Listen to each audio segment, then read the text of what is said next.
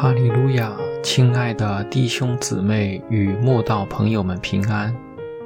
今天我们要分享的是《日夜流淌心中的甘泉》这本书中六月十三日“恩典之前必有感谢”这篇灵粮。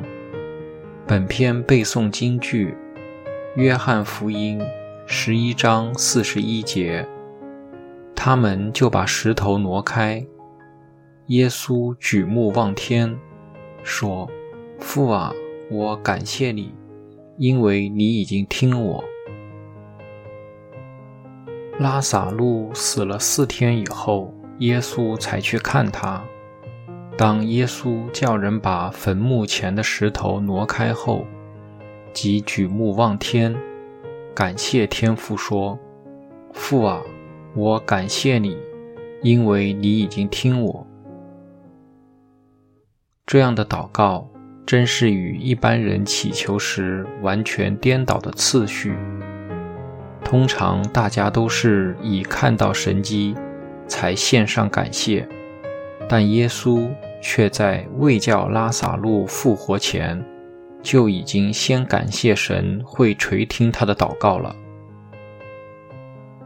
我们总以为献上感谢会是拉萨路复活以后的事。但主耶稣给我们的榜样真是不同，他是为着那尚未成就的事，就已先献上感谢。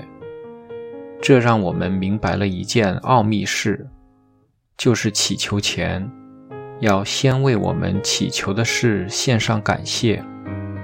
或许当时不见风不见雨，完全看不到恩典降临的征兆。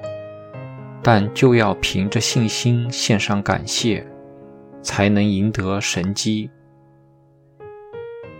感谢与赞美在得到神机的过程中相当重要。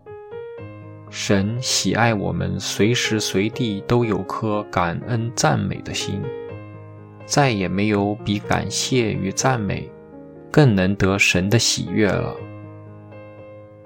当称谢进入他的门。当赞美进入他的院，当感谢他，称颂他的名。我要以诗歌赞美神的名，以感谢称他为大。愿他们以感谢为祭献给他，欢呼诉说他的作为。这些诗人作诗称谢神的诗句，多么令人雀跃欢心呀！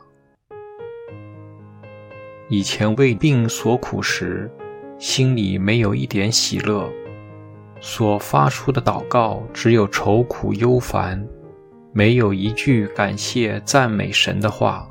后来我决定改变心态，不管如何因病受苦，祈求以先都先献上感谢赞美，而且是好事坏事一起感谢赞美神。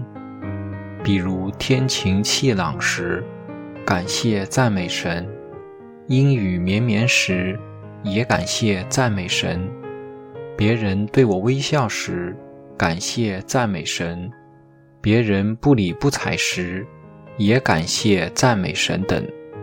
而后我就成了一个充满喜乐的人了。原来心态一变，观念就变。观念一变，想法就变；想法一变，个性也变，然后整个人就喜乐起来了。愿我们都学习主耶稣，在未得到所祈求的事之前，就先在祷告中，凭着信心献上感谢，说：“神啊，我们称谢你，我们称谢你。”因为你的名相近，人都诉说你奇妙的作为。阿门。